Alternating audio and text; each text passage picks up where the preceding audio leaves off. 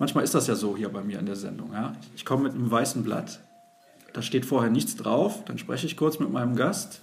Das ist heute Robert Neidam in der letzten Ausgabe von 200 Spezial zum großen Jubiläum unseres Podcasts und notiere mir dann ein paar Sachen und dann gucken wir mal, was so passiert. Einige werden dich nicht kennen, glaube ich, weil du noch nicht so ein bekannter Trainer bist in Deutschland. Du hast mal in den 90er Jahren und in den 2000ern in Deutschland gespielt, beim TuS Nettelstedt, bei der SG Solingen, beim OSC Rheinhausen. Ja. Du kommst aus den Niederlanden und trainierst mittlerweile Bayer Leverkusen, die Frauenmannschaft in der ersten Bundesliga, Traditionsverein, viele deutsche Meisterschaften gewonnen, zwar schon ein bisschen länger her, aber trotzdem, ein paar Pokalsiege gab es auch noch, viele bekannte Nationalspielerinnen haben in diesem Verein gespielt. Aber bevor wir darüber sprechen, möchte ich gerne von dir wissen, weil in der Generation, in der du angefangen hast, Handball zu spielen, war Handball in den Niederlanden noch viel unbedeutender, als das heute ist. Hatte fast gar keine Bedeutung, kann man das so sagen? Ja, gar keinen. Das kann man schon sagen, glaube ich, ja. Waren auch noch keine Spieler, die wirklich da im Ausland gespielt haben. Auch zwei, glaube ich, die waren mal in Frankreich. Aber sonst, nein, die Liga war wirklich auch sehr schwach. Warum hast du dann angefangen, Handball zu spielen? Ja, von Familie aus eigentlich. So, ich bin fast auf dem Handballfeld geboren. So, mein Vater war am Spielen und meine Mutter war auch schwanger neben der Seite. Und dann habe ich eigentlich schon angeklopft, weil ich wollte schon mal auf dem Feld gehen, glaube ich. So. Ja, das war, natürlich hatte ich den Wahl und ich habe auch noch erst andere Sportarten gemacht, wie, wie Judo und Fußball und ja, aber dann bin ich schon ganz schnell zu Handball gegangen, weil mein Vater überall äh, gespielt und trainiert hat. War der gut? Ja, der hat auch noch so bis zum Nationalmannschaft gekämpft. Aber der hat natürlich früher auch noch erstmal diese Elfhandball gespielt und so weiter. Der war Torhüter. Aber der ist dann mehr im Trainingsfach auch weitergegangen. Ja, wenn du sagst Elfhandball, meinst du Feldhandball? Feldhandball, ja, richtig, genau. elf gegen elf, ja. Mhm. Davon hat, glaube ich, Andreas Thiel vor zwei Tagen auch noch gesprochen. Ich kann mich gar nicht mehr erinnern, weil ich in den letzten Tagen tatsächlich unfassbar viele Interviews geführt habe. Aber ich habe es gesagt, ich weiß nicht, wo dieses Gespräch hinführen wird. Du hast eine sehr interessante Vita. Du warst bei einigen Vereinen, du hast unter anderem auch in Belgien gespielt, du hast in der Schweiz gespielt. Aber bevor das alles passiert ist, muss man ja irgendwann entscheiden, ich möchte Handball auf hohem Niveau spielen. Das war ja in den Niederlanden eigentlich gar nicht möglich. Nein, aber weil mein Vater schon überall war und die hatte viele Videokassetten von Handball auch international. So, das habe ich da immer eigentlich schon angeschaut und dann habe ich eigentlich schon für mich selbst entschieden, okay, das möchte ich auch und ich würde auch in Nationalmannschaft spielen und ich würde auch versuchen, im Ausland zu kommen. Da war ich mir eigentlich ganz sicher und jeder hat mir immer eigentlich ausgelacht und gesagt, okay, schön, dass du die Ziele hast, aber viel Glück damit. Aber ich habe da immerhin geglaubt und ich war auch der erste Holländer, der dann auch in die erste Bundesliga kam. So. Du bist ja auch Linkshänder, ne? Das ist ein kleiner Vorteil. Ich bin Rechtshänder. Ich bin angefangen als Linksaußen zu spielen. Und weil ich so jung war und in meiner Kategorie war eigentlich keine Mannschaft in der Nähe, so habe ich eine Stufe höher mittrainiert schon und gespielt. Und dann, die hatten schon bessere Spieler und haben gesagt, okay, lass ihn auch mal spielen. Und wo ist dann offener Platz? Das ist meistens auf Rechtsaußen. Und dann habe ich da gespielt und dann habe ich mir selbst links angelernt. Aber ich bin offiziell Rechtshänder und ich kann auch nur Handball und Basketball mit links und alles andere, Baseball oder alles, was noch mit Werfen zu tun hat, mache ich mit rechts. Aber Handball habe ich dann mir mit links angelernt, ja. Das ist ja interessant, das wusste ich gar nicht. Dafür konntest du einen relativ guten Dreher mit links. Ja, weil es vielleicht ein komischer Wurf ist, was ich dann mir selbst angelernt habe. Nein, aber es ist schon gut und jetzt als Trainer hilft mir das auch, weil ich kann auch alles vortun mit, mit rechts. So, ich kann beidarmig trainieren und spielen und ab und zu zeigen. So, das hilft schon, glaube ich. Du warst der erste Niederländer, der in der Bundesliga gespielt hat, hast du gerade gesagt. Das muss beim OSC Rheinhausen gewesen sein, oder?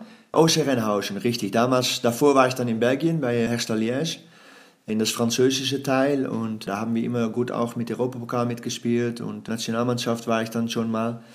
Und dann hatten wir Nationaltrainer Leszek Krowicki, der auch sehr lange in Deutschland war der hat mir dann geholfen, mal die Kontakten zu haben in Deutschland. Der ist mittlerweile ja auch Trainer der polnischen Frauennationalmannschaft und er war auch viele Jahre Trainer in Oldenburg, also kein unbeschriebenes Blatt in Deutschland, definitiv. Und ja, dann kommst du nach Deutschland und hast jetzt nicht zehn Jahre in Rheinhausen gespielt. Was ist da passiert? Ja, die sind leider dann Konkurs gegangen obwohl wir eine sehr gute Mannschaft hatten und auch eigentlich oben mitspielte. So, das war schon schön mit Jovanovic und Lehmann und Robert Andersen und Klimovic. So, das war schon schöne Spiele. Aber wie gesagt, Konkurs, das, das hat man dann leider, die, immer diese Geldsachen. Und damals war noch, dass man bis 31.12. wechseln konnte und nicht später. Und dann bin ich, habe ich einen Vertrag unterschrieben in Bielefeld in der zweiten Liga. Und von da aus eigentlich schon direkt beim Nettostedt. Ja. Hattest du aber nicht irgendwie die Angst, nein, das gibt's doch nicht. Ich komme nach Deutschland und ein paar Monate später platzt mein Traum irgendwie direkt? Nein, so denke ich nie. Dann hat man wieder neue Chancen. Und ich hatte direkt auch die Angebote und ich denke nie in, was passieren kann oder ich denke immer, da gibt es wieder neue Herausforderungen und da kommt immer etwas, immer. Du bist dann irgendwann zur SG Soling gekommen. Das ist auch der Grund, warum wir uns ein bisschen länger schon persönlich kennen. Das war, ich glaube, 2000 muss das gewesen sein. Du bist gekommen in eine relativ gute Mannschaft, muss ich ganz ehrlich sagen, mit Dimitri Torgovanov, mit Vigindas Petkevicius, Nils Lehmann war damals zwar eher am Ende seiner Karriere, aber auch gestandener Nationalspieler, Stig Rasch, norwegischer Halblinker, der wirklich ein sehr, sehr guter Spieler auch war. Ein anderer Niederländer, Patrick Kersten, hat auch noch mit dir zusammengespielt in dieser Mannschaft, Thorsten Jansen. Ja. Also, ihr hattet eine verdammt gute Suma. Truppe. Ja, genau. Das war auch eine sehr gute Truppe und das war auch das erste Jahr, dass die dann in die erste Liga spielte ja, das hat auch riesen Spaß gemacht. Das war auch für mich ein sehr schönes Kapitel oder wie sagt man das eigentlich, drei Jahre dort gespielt, aber also zwei Jahre in erster Liga, dann leider im letzten Jahr haben wir die Relegation gespielt, obwohl da waren 20 Mannschaften in der Liga. Das war, ich glaube nicht, dass das damals nochmal so war. Ja, schöne Zeit, wirklich. Da hast du es auch am längsten ausgehalten. Also das war die Station in deiner Karriere, wo du am längsten geblieben bist. Ich muss das jetzt sagen, ich bin Solinger. Wir sprechen in diesem Podcast ja nie über die SG Solingen, weil es diesen Verein eigentlich ja nicht mehr gibt. Aber Entschuldigung an die Hörer, ich muss da halt noch mal ein bisschen nachfragen. Mhm. Warum bist du dort länger geblieben als bei anderen Vereinen? Ja, da gibt es keine Warum-Frage. Das ist halt, wie es läuft. Und so, ich habe mich da sehr wohl gefühlt und ich würde auch gern noch länger geblieben sein. Aber dann, wenn wir abgestiegen sind, dann geht es auch wieder mit, mit Kaderplanung und mit Geld hat es auch wieder zu tun. Und, aber ich kann nicht wirklich sagen, warum ich da jetzt drei Jahre geblieben bin und nicht zwei oder eins oder, oder zehn. Das, das, das weiß man eigentlich nie im Sport. Du bist dann gegangen nach Zürich, in die Schweiz. Und ich weiß, weil wir damals miteinander gesprochen haben, du hast mir gesagt, hm, die Mentalität ist schon ein bisschen anders als in Deutschland. Und die Mentalität insbesondere in Nordrhein-Westfalen ist natürlich sehr ähnlich zu der Mentalität in den Niederlanden. Ist das auch ein Grund, warum du dich da vielleicht nicht so wohl gefühlt hast? Ähm, ja, vielleicht schon ein bisschen. Also ich bin ein offener Mensch und ich mag es auch, Leute draußen zu treffen. Und das war in der Schweiz ein bisschen schwieriger, weil die sind mehr ein bisschen untereinander. Spielerisch war alles top, habe auch gut gespielt. Wir haben auch Finales gespielt und so weiter. So, wir hatten auch da eine, eine sehr gute Mannschaft. Ja, aber das war schon ein bisschen auch am Ende meiner äh, Karriere, muss ich schon mal sagen. Und ich wollte auch wieder früh planen als Trainer. Und dann hatte ich die Möglichkeit, in Holland noch ein letztes Jahr zu spielen, in Kombination, dass ich schon wusste, dass ich nachher Trainer wäre. Und deshalb bin ich auch dann nach einem Jahr eigentlich schon wieder gegangen, weil ich diese Planung gerne haben möchte. Wusstest du schon früh, dass du gerne Trainer werden möchtest nach deiner aktiven Karriere? Ja, immer. Ich habe auch überall eigentlich schon Jugendmannschaften trainiert oder viel geholfen mit Clinics und so weiter. So, ja, ich wollte immer ja schon Trainer werden, genau. Vielleicht kannst du das gerade erklären. Das Wort Clinics im Niederländischen hat welche Bedeutung im ja, Deutschen? Okay. Ja, das ist halt, wenn man, ja, wie, wie übersetzt man das eigentlich? Wenn viele Kinder kommen auf einen Moment und dann hat man da so einen Tag so Demonstrationstraining oder die ja, die, die bekommen da ein Training von, von der Profi oder, oder sowas. Ja. Habt ihr ein Wort dafür in Deutschland auch? Wie heißt das? Jetzt ist der Journalist überfragt, sagt alles über die Qualität dieser Sendung. Naja, mir fällt es vielleicht gleich noch ein, aber ja, es gibt so Star-Trainings mittlerweile natürlich ja. auch, da kommen ehemalige Nationalspieler. So Camps auch, so Trainings, ja, Trainingscamps oder ja, sowas, genau. ja. Genau, aber wenn es halt ein Tag ist, ne, dann ist es kein Camp, aber es gibt auch natürlich diese Handballcamps dann, wo ehemalige Bundesligaspieler dann den Kindern zeigen, wie der Handball funktioniert und warum das so viel Spaß macht. Also ich merke ja, wenn du so sprichst, der Handball hat für dich die maximale Bedeutung, die er überhaupt haben kann eigentlich. Ja, also ich habe eigentlich, ich habe sehr viel drumher gemacht, aber eigentlich war das immer mein, mein Ziel und alles, was ich haben möchte, ist über Handball auch eigentlich. Ja, dann ist das schon, schon wichtig, genau. Der Einstieg als Trainer, hast du gesagt, kam dann auch in deinem letzten Jahr als Aktiver. Aber dein Ziel war ja nicht, in den Niederlanden Trainer zu sein, weil da kann man nicht wirklich mit Geld verdienen und sich eine Zukunft und eine Perspektive aufbauen. Was sind dann so die Gedanken? Wie komme ich da irgendwie vielleicht nach Deutschland, mal in der zweiten oder dritten Liga oder sowas? Was geht einem da durch den Kopf, wenn man überlegt, was kann ich als nächstes machen? Ich weiß nicht, hattest du einen Berater zu der Zeit? Wie lief das für dich am Anfang? Nein, ich hatte, ich hatte nur einen Berater als, als Spieler, als Trainer hatte ich das nicht. Das war halt über Verein, der sehr gerne mit mir arbeiten möchte und mir gerne da einen Verein haben möchte. Und das habe ich dann alles selbst gemacht. Und danach dann, ja, man hat die Kontakten und man hat immer noch viele Bekannte und ein großes Netzwerk. Und eigentlich geht es dann auch schnell, weil die müssen erstmal wissen, erst du möchtest Trainer werden und wenn du dann Trainer bist, okay, dann bist du wieder in der Picture auch für Vereine als Trainer. Das ist man als Spieler natürlich nicht. So sehr wichtig, egal wo das dann auch ist, dass du einen Anfang machst. Ich kann mich sehr gut erinnern, auch noch an deine Zeit bei der SG Solingen, dass du im Vergleich zu anderen Spielern auch immer schon sehr genau über das Spiel nachgedacht hast. Du warst nie jemand, der groß Party gemacht hat, der feiern gegangen ist, sondern du warst immer sehr fokussiert auf den Handball. Glaubst du jetzt, so 10, 15 Jahre später, dass das für dich sehr, sehr wichtig war, auch für deine Zukunft als Trainer, dass du damals schon dir so viele Gedanken gemacht hast und dein Fokus wirklich der Handball war? Ja, auch das ist schwer zu sagen und ich habe auch neben Handball meine Zeit genutzt. So, ich habe nichts gelassen, um ehrlich zu sagen. Nur die Momente, wann man irgendwie was macht, das ist dann halt wichtig. Aber ich war mir auch schon immer bewusst, dass du auch eine Art Vorbild bist und dass du nicht so öffentlich irgendwie Scheiße baut oder sowas. Und da hatte ich meine Ziele schon früh und dann ist man halt auch diese, hat man diesen Fokus, was du meinst, glaube ich ja, das ist schon wichtig, um irgendwie zu traumen und Planung zu haben. Wenn man das nicht hat, ich verstehe das nicht, wenn man das nicht hat. So, da habe ich auch immer zugearbeitet und die Pläne habe ich immer jetzt noch. Es hätte ja auch gar nicht funktionieren können. Also du findest vielleicht mal ein, zwei Vereine in den Niederlanden und musst immer was nebenbei machen, weil das Geld nicht reicht. Gab es jemals diese, ich will nicht sagen Angst, aber diesen Gedanken, dass das so passieren könnte, dass du eben keine Trainerkarriere im Ausland machen kannst?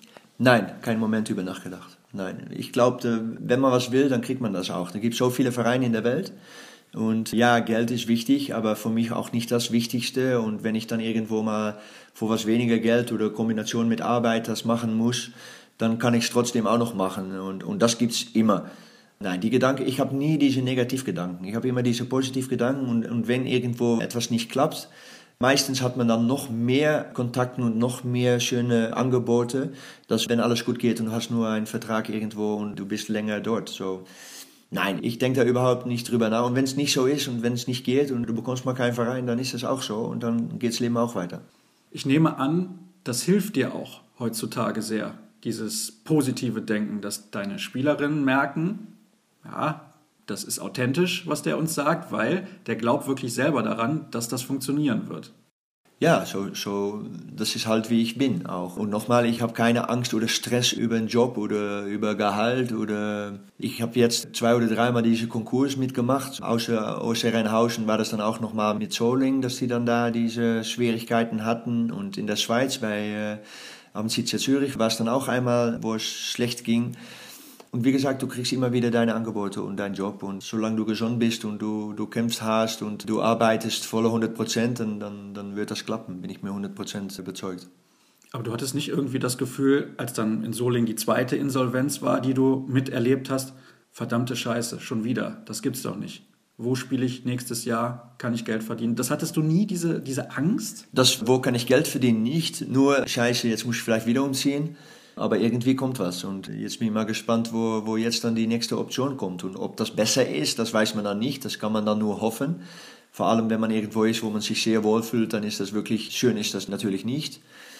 Aber so ist es halt. Ich fühle mich eigentlich fast überall schon wohl. So, ja, dann geht man wieder weiter. Du hast am Anfang deiner Trainerkarriere auch ein paar Wechsel gehabt. Wo bist du überall gewesen? Wie lange bist du da gewesen? Warum hat das vielleicht nicht so geklappt? Du hast auch exotische Sachen gemacht. Du bist unter anderem in Burkina Faso gewesen. Vielleicht kannst du über diese ganzen Sachen mal ein bisschen was erzählen. Ja, nur die Frage, warum hat es da nicht geklappt? Es hat überall geklappt, aber man kann auch sich verbessern oder man möchte halt wieder weiter. So, meine ersten drei Jahre war ich in Holland bei Bevo an der Grenze bei, bei Venlo ist das da. Und da konnte ich auch Vollprofi arbeiten. Das war schon sehr gut. Da habe ich auch die ganze Struktur im Verein mitgemacht, die Jugendschule gegründet auch. Und da war damals die Beneliga war schon angefangen. Das war noch mit Belgien, Luxemburg und, und den Niederlanden die beste Mannschaften. So, da war auch viel mehr möglich. Und da haben wir sehr schöne Zeit gehabt auch. Aber ja, dann hatte ich den Angebot, um in Belgien als Nationaltrainer zu arbeiten und da die Handballakademie zu starten. Und immer diese Kombination Jugendarbeit und dann auf dem höchsten Niveau, also Nationaltrainer zu arbeiten, das war schon, schon cool. Und von da aus kam dann halt die Frage, ob ich wieder in der Schweiz wechseln möchte zu meinem alten Verein, um in der Champions League Coaching zu machen. Ja, dann, dann sagt man nie nein. So, das war eigentlich schon die richtige Entscheidung, glaube ich. Und das war auch sehr schön, da diese Erfahrung in der Champions League zu sammeln, in eine schöne Gruppe mit Kilo Barcelona. Aber dann kam auch da wieder diese Geldproblem. Ich musste dann auch im Dezember meine zwei besten Spieler verkaufen. Erdin Basic, der ist dann nach Nantes gegangen, glaube ich. Und Behrens ist dann wieder zurück nach, nach Deutschland gegangen. Und das letzte Champions League Spiel bei Adama Leon habe ich mit acht Spielern nur gespielt. So, das zeigt schon ein bisschen, wie hart das da auch war.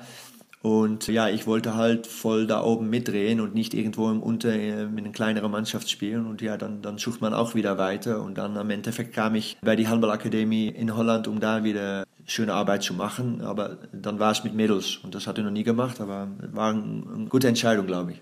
Ja, und ich glaube, eine dieser Spielerinnen, die jetzt in Metzingen spielt. Du kannst mir gleich den Namen sagen, weil ich habe die Laila Amega. Die Laila Amega heißt sie. Die hat ja jetzt auch bei der Europameisterschaft in Frankreich schon mitgespielt und die Bronzemedaille mit den Niederländerinnen gewonnen. Also da sieht man, da ist gut was los im niederländischen Nachwuchs und das ist auch ein bisschen dein Verdienst, kann man ja sagen, weil du diesen Juniorenjahrgang ja viele Jahre jetzt trainiert hast. Ihr habt da eine Akademie, da sprechen wir gleich noch drüber. Du hast mir vor dem Gespräch gesagt, du hast einen Mentor, einen sehr bekannten. Vielleicht kannst du das auch nochmal erzählen, weil das ist ja, bevor du in diese Akademie gekommen bist, passiert und das ist nicht irgendwer, den kennt eigentlich jeder.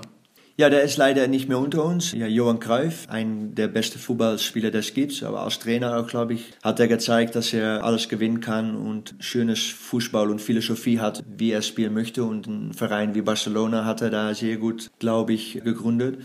Ja, ich habe über ihm auch untereinander mein Scholarship für mein Master International Sport Management bekommen. Der ist ein, der glaubt, dass wenn du guter Sportler warst, dass du auch ein guter Trainer sein kannst und dass du auch nachher noch gut im Normalarbeit, ich weiß nicht, wie das genau heißt, dass man im Berufsleben oder nicht im Sportleben noch als Sportler deine Erfahrungen sehr wichtig sind. Und ja, den habe ich dann oft getroffen und das war schon sehr interessant und sehr große Inspiration, um mit ihm zu reden. Es steht ein Foto hier bei dir mit deiner Frau Paula ja. und Johann Kreuf. Das ist aufgenommen worden 2013, 10, 14 Tage bevor deine Frau dann im Urlaub in Thailand gestorben ist, aus dem Nichts. Ja.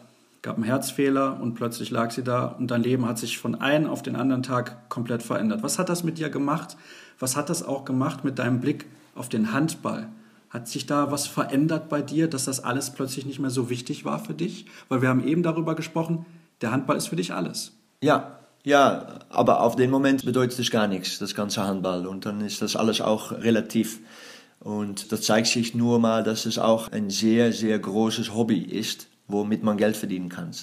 Und genauso sehe ich das auch. Und ja, wenn man so eine Situation hat, dass man seine Frau verliert, ich war 17 Jahre mit sie zusammen, so man rechnet auch überhaupt nicht mehr, dass du irgendwie ohne sie leben musst das ist schon hart. Und dann habe ich auch erstmal Abstand genommen und ich wollte eigentlich nur noch reisen und weg. Wir waren in dem Moment noch in der Schweiz.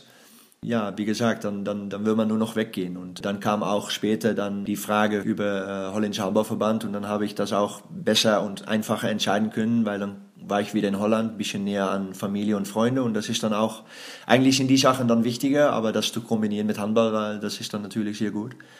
So, äh, ja, das endet vier. Wie lange hast du gebraucht, um wieder der Robert Neidam zu sein, der du vorher warst? Oder war das für dich eigentlich gar nicht möglich?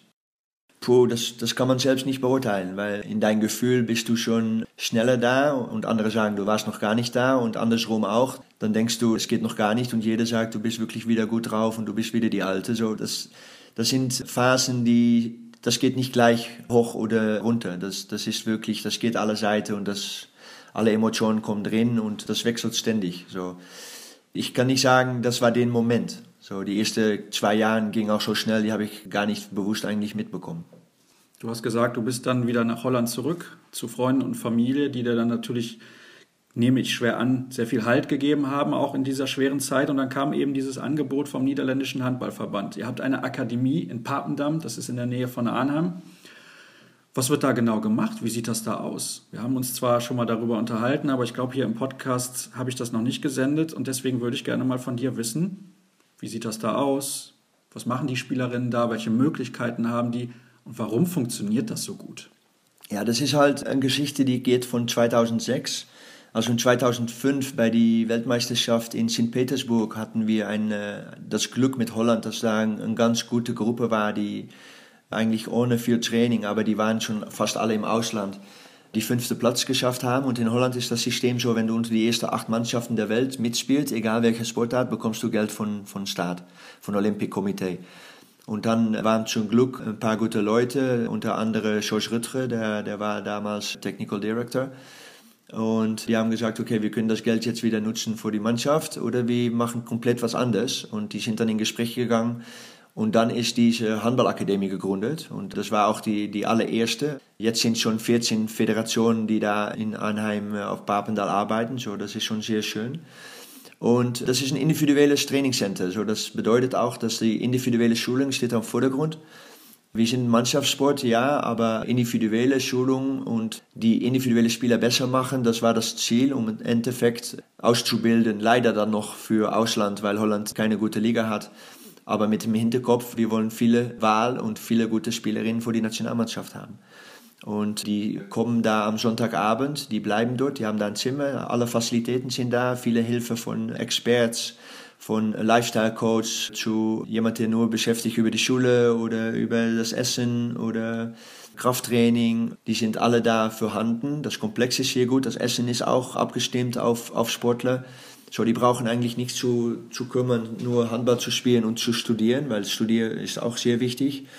Aber die haben dann, wie viel ist das, 14 bis 16 Stunden in der Woche, dass die dann Handball trainieren und Kraft trainieren. Und dann Freitagmorgens nach der letzten Training, dann fahren die wieder zum Verein, haben abends Training, Wochenende Spiel und Sonntag sind die wieder da. So, das ist eine ganz intensive, aber sehr, sehr gute Schulung, glaube ich. Und das hat sich eigentlich auch schon gezeigt. Das hat sich absolut gezeigt. Also die Nationalmannschaft, ich habe es eben gesagt, hat die Bronzemedaille gewonnen, jetzt gerade bei der Europameisterschaft. Ich glaube, im WM-Finale stand sie schon, bei Olympia eine Medaille gewonnen. Ja, Olympia leider Vierte. Ah, Entschuldigung. Das ja. ist das schwer. Es hat angefangen dann bei WM in Dänemark. Da war dann die silberne Medaille. Und dann war die AM, jetzt muss ich schauen, das war in Schweden, genau, da war nochmal Silber. Und dann die WM in Deutschland war Bronze und jetzt wieder Bronze. So, die letzte Turnier ist man immer bei die letzten vier, auch beim Olympiade. Nur war das dann den vierten Platz. Und von dieser Kader, von dieser Gruppe sind auch, ich glaube, 80 Prozent, sogar vielleicht 90 Prozent ab und zu, die auch auf die Akademie äh, Ausbildung gehabt haben. Und die sind alle so 25 Jahre alt, also die können noch 10 Jahre spielen. Ja, und es hat sich schon gezeigt jetzt, dass da die untere, jüngere Jahrgänge auch schon kommen, wie äh, die Laila oder wie ein, ein Merel Frerichs von Bensheim oder ein Dion Hausheer, der jetzt in Nikobing in Dänemark spielt. Und so gibt es noch einige. Ja, ich glaube, da gibt es gute Zukunft auch noch immer.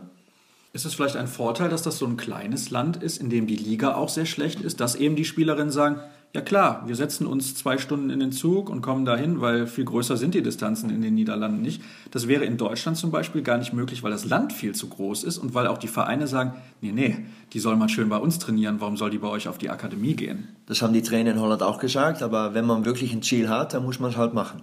Und im Endeffekt entscheiden die Spielerinnen und nicht die Vereine, weil man kann als Spieler immer sagen, dann bin ich nicht bei euch. So hat es in Holland auch angefangen und viel Streit. Und immer wenn man was Neues macht, dann gibt es da immer Leute, die sagen, das geht nicht oder das wollen wir nicht. Also ich glaube auch, alles ist da in, in möglich. Stimmt, dass die Liga schwach ist und ist das ein Vorteil, um zu starten? Vielleicht ja. Jetzt wird es weniger ein Vorteil, weil alle Spieler gehen auch weg und es wird nie einfach, um jetzt auch einmal eine starke Liga zu bekommen weil die immer noch weggehen. So, es, es ist ein Wunsch auch für Holland, dass die Spieler auch mal da bleiben und davon aus ein, zwei, drei, vier Mannschaften stärker werden und da auch internationale Bedeutung zu haben, weil dann, dann glaube ich, dann geht es noch schneller, die Entwicklung. Kannst du dir gar nicht vorstellen, dass diese Superstars, die ihr momentan im Frauenhandball habt, ich sag mal Esther Vanna Pohlmann, Lois Abing oder Tess Wester, dass wenn die Ende 20 sind, dass die sagen, wir spielen alle beim gleichen Verein in den Niederlanden und dann zeigen wir ganz Handball Europa mal, wie das funktioniert hier? Nein, weil dann kann man einen holländischen Verein haben, aber da muss man trotzdem irgendwo im Ausland spielen, weil die wollen nicht gegen die Mannschaften in Holland spielen. Das, da sind die auch zu gut dafür. Das ist halt schwer. Ich glaube, die haben das einmal probiert. Alle Konstruktionen waren da. Die haben dann als holländische Nationalmannschaft bei Nieuwegein, ein Verein heißt Nieuwegein, gespielt weil die dann auch da diese Europapokal und so weiter spielen konnte. Aber es bleibt immer schwer, so eine Konstruktion. So, man muss eigentlich eine gute Liga haben, wo auch mehrere gute Spieler spielen muss damit die Spielerinnen dann natürlich auch entsprechend gefordert sind und auch besser werden, weil wenn du nur gegen schlechte Gegner spielst, logischerweise wirst du normalerweise auch ein bisschen schlechter, weil das Niveau eben nicht so hoch ist. Ja, ja wir glauben auch, dass, dass die, die ersten Jahre, so 14 oder ja, 14 bis, bis 18, 19 Jahren, dann ist Training ist entscheidender. Dann braucht man auch weniger zu spielen. Das hat sich auch gezeigt. Jeder sagt immer, du musst spielen, du musst spielen und das ist das Wichtigste. Aber wenn man sieht, diese Entwicklung, dass die Spielerinnen individuell viel trainieren und gut trainieren und auch untereinander gut trainieren, aber dann in eine niedrige Liga vielleicht spielen, dass das trotzdem hilft, um weiterzukommen. Aber dann muss man auch wirklich, wenn man diese 18., 19. Jahr hat, dann muss man auch anfangen, in diese große Liga zu spielen. So, dann kann es lange nicht sein. Aber die ersten Jahre, ich glaube, das Trainieren ist wichtiger als Spielen. Und das ist definitiv ein Vorteil, wenn ihr dann da in der Akademie zusammenarbeiten könnt, weil die ganzen Spielerinnen sind unfassbar eingespielt, weil die schon seit zehn Jahren zusammenspielen. Ja, das erstens, aber du arbeitest auch wirklich mit Leuten, die nur wollen. Und die müssen auch ihren Platz verdienen, weil wenn die das nachlassen, dann, dann kommt ein neuer auf den Platz und das wollen die nicht vergeben. So, du weißt auch, du arbeitest nur mit sehr motivierten Spielerinnen und die haben auch alle ein Ziel, wie, wie ich früher auch immer und noch immer die Ziele habe. Und ich glaube, das, das muss man auch haben. Was kostet das für die Spielerinnen? Zahlen die Eltern was, wenn man in dieser Akademie mit dabei sein will? Wie läuft das mit der Schule nebenbei? Es ist ein Teil Olympique-Komitee, ein Teil Holländischer Handballverband und ein Teil die Eltern. Und die Eltern zahlen eigentlich fast nur die, die Übernachtung und das Essen. Aber das Essen ist nicht so teuer, weil es ist wirklich auch, die wollen keinen kein Gewinn damit machen. Ja, und wie geht das mit der Schule? Das ist alles abgestimmt. Wie gesagt, das sind jetzt 14 Verbände, die da auch ihre Sportler unterbringen und das sind über fast 400 Sportler. So, die Schule haben jetzt auch ein große, wie sagt man das, dass viele Sportler da sind und die haben diese Erfahrung, diese Kombination zu machen, um immer da rund um den Training freizugeben. So, die sind alle da mit, ja, wie sagt man das? Die sind da bekannt damit. Deswegen funktioniert das auch sehr gut. Die haben jetzt die Erfahrung, wie das in den letzten Jahren gelaufen ist und können das dementsprechend auch anpassen. Ich finde das sehr, sehr spannend mit dieser Akademie. Das muss ich ganz ehrlich sagen. Du hast mir auch mal gesagt, ihr habt da die Möglichkeit, auch Trainingsspielzüge sofort zu analysieren. Wie ist das da mit der technischen Ausstattung? Vielleicht kannst du das auch mal kurz erzählen. Ja, da gibt es eigentlich alles. Da gibt es ständig einen äh, Delay-Fernseher, der zeigt eigentlich zehn Sekunden später die Aktion. So, du kannst auch noch dich selbst schon steuern. Wenn du eine Übung gemacht hast, kannst du schon zum Fernseher gehen und deine eigene Bewegung sehen und weil von Sehen wird man das besser kapieren, dann wenn man es nur hört von dem Trainer. Und man kann auch andersrum, die Spielerinnen können dann auch die Trainer mal erklären, was die gesehen haben. So, das ist schön. Zweitens, die trainieren da mit einem Leibchen. Das ist ein LPM-System, heißt das. Das ist Local Positioning Measurement. Das bedeutet, dass das ein, ein GPS-System und ein, ein Polar-System und da kann man direkt sehen, wo die auf dem Spielplatz sind, wie weit die laufen, wie viele Sprints die machen in Kombination mit dem Herzfrequenz und ja, das kann man sehr gut monitoren und dann kann man auch da auf wieder die nächste Trainingsplan machen oder du kannst auch sehen, okay, jetzt ist ein bisschen zu überfordert, jetzt musst du auch mal ein bisschen Pausen haben. Das ist ein gutes System, glaube ich. Ja. Das sagt viele, gibt viele Data und Data ist nicht nur, dass man da drauf trainieren muss, aber du bist früher irgendwo bei der Steuerung. Das hört sich auch traumhaft an. Das muss doch für dich als Trainer ein Paradies sein, solche Bedingungen. Ja, das war auch wunderbar. Ich habe auch über vier Jahre da sehr wohl gefühlt und ja, das ist wirklich sehr schön. Und das ist nur, nur ein kleines Teil, weil wenn ich da wirklich drüber anfange zu reden über die Akademie, dann, dann kannst du tausend Podcasts machen, glaube ich. Aber ja, das sind schon sehr gute Voraussetzungen da. Wenn du jetzt die Möglichkeit hättest, diese Trainingsbedingungen hier bei Bayer Leverkusen, bei den Elfen einzusetzen, würdest du wahrscheinlich sofort machen. Was glaubst du denn, wie viel besser die Mannschaft wäre in zwei, drei, vier Jahren mit solchen Trainingsbedingungen? Und ich spreche jetzt nicht davon, dass die immer jeden Tag zweimal trainieren, aber diese Möglichkeit der Analyse vor allem macht ja die Spielerinnen wahrscheinlich sehr viel besser. Ich glaube, es hilft jeder, weil du bist wirklich individuell dran und wenn man in einem normalen Training die Bedingungen nicht hat, dann ist alles objektiv. Und da muss man alles nur, wie es aussieht oder du kannst dann in Gespräch gehen und so weiter. Aber wenn du die zwei und die Kombination von Data hast, ja, dann kannst du wirklich die Spieler individuell so herausfordern, dass die auf den Maximale gehen. Ich sage nicht, dass die jetzt nicht auf den Maximale gehen, aber ab und zu weiß man es selbst auch nicht. Und man ist mehr bewusst, was man macht oder wie weit man gehen kann. Und da kann man auch die Planen aufsteuern. Und ja, das wird helfen. Aber ich muss sagen, hier bei Bayer Leverkusen haben wir auch sehr gute Voraussetzungen. Das ist auch ein großer Verein. Die haben auch so über zwölf verschiedene Sportarten, alle unter der Nummer Bayern.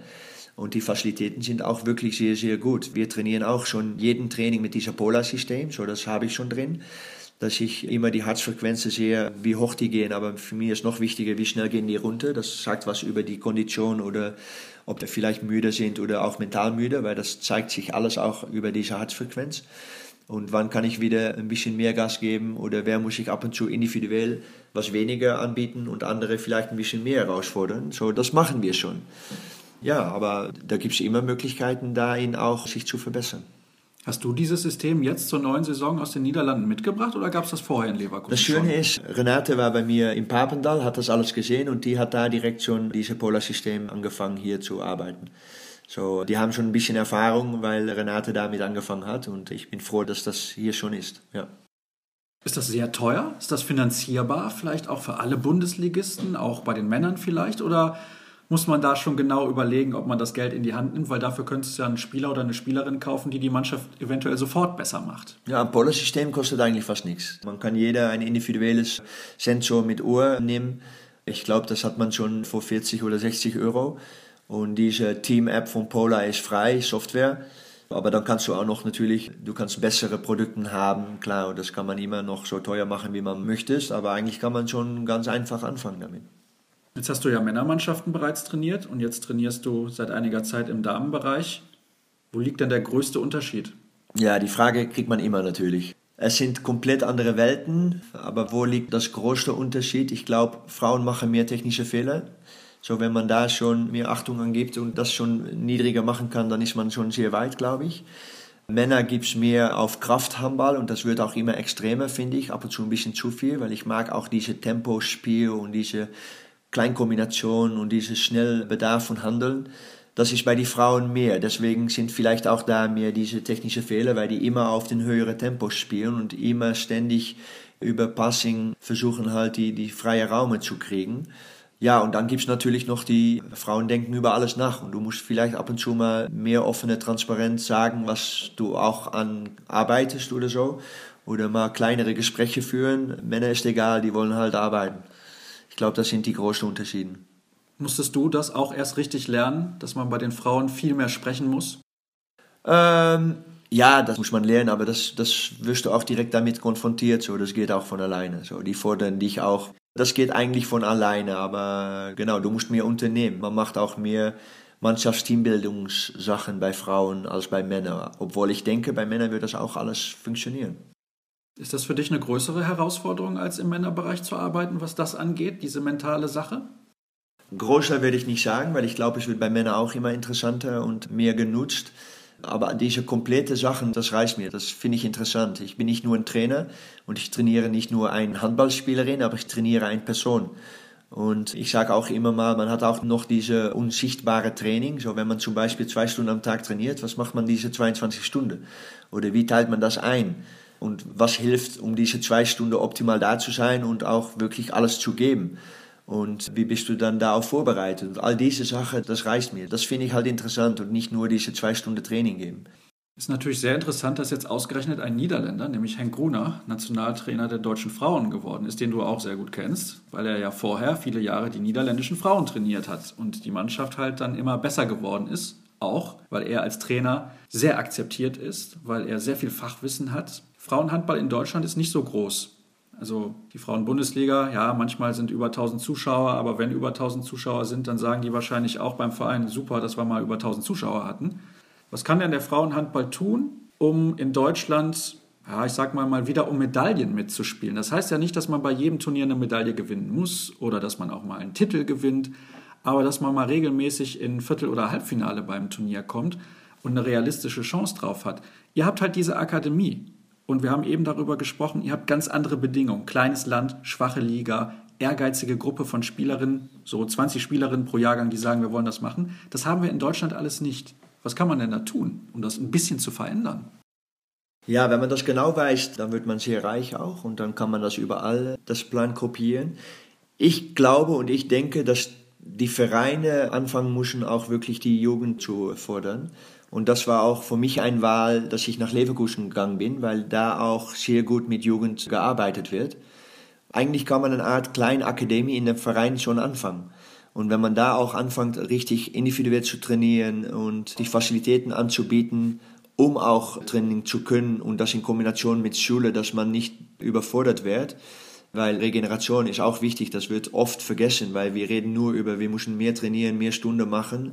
Aber wenn du keine Regeneration machst, diese unsichtbare Training zum Beispiel, dann hat mehr Training auch keinen Zweck. Dann kann man lieber wieder weniger trainieren. Aber diese Voraussetzungen und das alles zu schaffen und diese Facilitäten anzubieten mit guten Jugendtrainer, meistens sind die besten Trainer bei ersten Mannschaften, aber es wird ein Wunsch sein, wenn die besten Trainer immer auf die Jugend sind ich glaube, dann kann man schon sehr große Schritte machen. Und einige Vereine in Deutschland machen das schon, glaube ich, sehr gut, wenn ich das so verfolge. Jetzt ist natürlich die Frage, was kannst du tun hier in Leverkusen, dass die Jugendarbeit in den nächsten 10, 15 Jahren nach einem Plan funktioniert, den du dir jetzt vielleicht überlegst, weil ich sage jetzt mal so, 10, 15 Jahre wirst du hier in Leverkusen nicht Trainer sein. Das ist relativ wahrscheinlich, weil Trainer wechseln halt alle paar Jahre. Ich schaffe nur Renate und ja, für, glaube ich. Oder ja, also für dich könnte es in ein paar Jahren ja hier wieder vorbei sein. Trotzdem bleibt ja der Verein Bayer Leverkusen mit der guten Jugendarbeit, die es hier seit vielen Jahren gibt. Richtig. Was kannst du tun, damit die Jugendarbeit jetzt noch besser wird, mit dem Wissen, was du aus den Niederlanden und der Akademie mitgebracht hast, dass das auch in 10, 15 Jahren hier noch sehr gut funktioniert? Also ich kann nur meine Kenntnis hier teilen und ich versuche auch die Philosophie hinzulegen, obwohl eigentlich schon die Philosophie ein bisschen die richtige ist und das gleiche ist. Ich glaube, Renata hat hier auch sehr gute Arbeit gemacht und der Verein hat schon auch sehr gute Voraussetzungen hingestellt. Das hat sich auch gezeigt. Ich glaube, Leverkusen Junioren sind die letzten vier oder fünf Jahre immer im Finale und drei davon von fünf gewonnen, glaube ich. Viele Spielerinnen von da sind auch schon durchgebrochen zum ersten Kader und von die erste Mannschaft sind die auch nach anderen Topvereine gegangen. So ich glaube, viel ist da schon sehr gut. Und was mein Job dazu ist, ist, ich versuche die Philosophie da noch zu entwickeln und zu erbreiten und deutlicher zu machen und auch die Trainer damit aufzuleiten und zu begleiten, dass die das auch selbst mitführen können. Weil, wie gesagt, ich trainiere auch nicht jede Jugendmannschaft. Aber wenn wir da alle über diese Philosophie reden und das deutlich haben und wie wir trainieren und wie wir mit der Jugend umgehen, dann können andere das nachher auch weiterführen. Und das ist, glaube ich, die Kraft, hoffe ich, auch von dem Verein bei Leverkusen. Es ist oft auch eine Geldfrage, oder? Also, dass man einen tollen Trainer, der super ausgebildet ist, gar nicht in der A-Jugend oder B-Jugend einsetzen kann, weil das ist gar nicht finanzierbar. Das hat damit zu tun, ja, leider, ja. Aber das ist in der ganzen Welt. Es geht immer um Geld auch, um diese Kombination. Und, aber mit aushelfen und mit die Trainer reden und die Trainer versuchen mit auszubilden und junge Spielerinnen immer die Chance geben, auch mit den ersten Mannschaften mitzutrainieren. Das kann man immer machen, glaube ich. Das hat nichts mit Geld zu tun. Jetzt hört vielleicht deine Chefin Renate Wolf auch zu, das weiß ich ja nicht. Wenn wir die Sendung ausstrahlen, könnte ich mir vorstellen, wenn da ihr Trainer dann ist, dann hört sie ja auch mal rein. Jetzt muss ich mir genau überlegen, wie ich die nächste Frage formuliere. Kann dich das auf Dauer zufrieden machen, Trainer zu sein von Bayer Leverkusen? Mich auf Dauer? Mhm. Ja klar, ich gehe immerhin zum Verein und nicht mit dem Glaube, dass ich noch ein Jahr weggehe. So, es gefällt mir sehr und das Umfeld ist sehr gut. Ich verstehe mich auch sehr gut mit Renate und mit André Stiel und mit Jutta und alle, die im Verein betroffen sind. Und die Arbeit macht riesen Spaß. So, es freut mich, dass ich mit sehr jungen Leuten arbeiten kann, dass ich da mit einem Teil bin, auch die auszubilden. Und dazu möchten wir in der ersten Mannschaft so hoch wie möglich Platzierung haben. Und am liebsten das mit jungen Spielern. Und klar braucht man auch diese erfahrenen Spieler dazu. Aber wenn das immer Spaß macht und die Voraussetzungen da gut sind, dann kann man sich das auch sehr gut vorstellen, klar. Aber es gibt schon vielleicht im Hinterkopf bei dir irgendwo den Traum, mal in der Handball-Bundesliga der Männer zu trainieren? Ja, ich hatte auch einmal die Chance, das war ich sehr näher dran, egal wo. Ja, klar, Männerhandball hat mir auch immer gereist und wenn man da wieder vor voller Kulisse spielt und auch vielleicht mehr Möglichkeiten hat, ja, das ist immer ein Traum, aber damit bin ich mir jetzt überhaupt nicht beschäftigt. Ich möchte im Endeffekt sehr gerne die holländische Frauennationalmannschaft machen. Das habe ich auch immer angesagt und ich finde den Traum jetzt erst dann nochmal wichtiger, um versuchen dahin Möglichkeit zu bekommen, obwohl das liegt natürlich nicht an mich. Also deshalb bleibe ich auch sowieso noch länger im Frauenhandball aktiv. Warum reizt dich das so? Ja, wenn du für dein eigenes Land mithelfen kannst, um erstens gute Spieler zu haben, auszubilden und auf Großturnieren zu spielen. Und momentan äh, ist Holland eine der besten Mannschaften der Welt und auch jetzt auf längere Zeit. Und gute Spielerinnen kommen wieder dazu, auch Spielerinnen, mit denen ich sehr viel gearbeitet habe in die Jugendnationalmannschaft oder auf der Akademie. Ja, dann, dann würde das ganz logisch sein und dass das das Schönste ist, was gibt, glaube ich, für dein eigenes Land mit Spielern zu arbeiten, womit du schon gearbeitet hast und die Möglichkeiten auch auf dem höchsten Plattform mitzuspielen. Wenn es momentan so gut läuft, gibt es natürlich keinen Grund, den Trainer zu wechseln. Helle Thompson hat jetzt ja wieder eine Medaille gewonnen, haben wir eben schon gesagt, bei der Europameisterschaft in Frankreich. Ist auch gut, ich muss auch jetzt nicht unbedingt jetzt. Ich habe viel Zeit und ich hoffe, das Vertrag mit Helle wird auch verlängert und ich kann mich dann auch konzentrieren hier auf Leverkusen und, und zweitens, es ist nicht angesagt, dass ich direkt da der, der neue Mann bin. Also ich denke noch nicht dran, ich habe es nur im Hinterkopf, dass das ein Ziel ist, dass ich das mal irgendwann sehr gerne möchte. Aber wenn es nicht ist, ja, dann ist das auch so und geht's weiter. Aber ja, es läuft und ich hoffe, das wird noch lange so laufen und dass Helle da auch noch anbleibt. Vielleicht hast du diesen Traum auch, weil du als Spieler nie selber bei einem Großturnier spielen konntest. Jetzt haben die Niederländer, die Männer ja auch eine sehr, sehr gute Chance, sich das erste Mal für eine Europameisterschaft zu qualifizieren. Ist das auch ein Grund, weil du das selber nie als Spieler erleben konntest, weil diese Großturniere, das ist schon sehr speziell. Ich habe vier WMs gespielt übrigens. Ein B-WM war das damals noch und da waren Mannschaften wie Norwegen und Island, die waren alle da in, in diese Gruppe.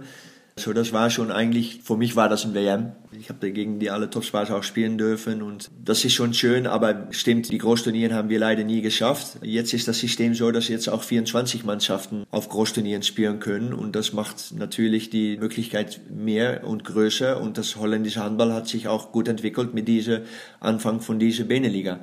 Und da gibt es auch mehr Geld und Vereine haben auch mehr die Möglichkeiten, um größeres Programm anzubieten und zweimal zu trainieren und mit Kraftprogrammen zu arbeiten.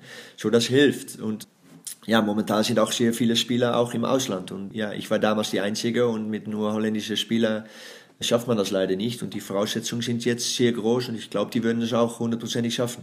Ich bin sehr gespannt, wenn wir in zehn Jahren vielleicht das nächste Interview machen, wenn es dann Kreisab überhaupt noch gibt, das weiß ich natürlich nicht ob ich dann mit dem niederländischen Frauennationaltrainer spreche, der gerade von einem olympischen Turnier zurückkommt mit einer Medaille um den Hals. Robert, vielen Dank für deine Zeit. Das soll es gewesen sein mit der letzten Ausgabe von 200 Spezial. Morgen gibt es nochmal eine WM-Vorfreudesendung mit Stefan Kretschmer. Da könnt ihr auch gerne reinhören und alles weitere, wie gehabt, unter facebook.com slash kreisab. Bei Twitter sind wir zu finden unter kreisab.de und bei Instagram toben wir uns aus regelmäßig mit Fotos unter kreisab. Das war's für heute. Bis morgen. Tschüss.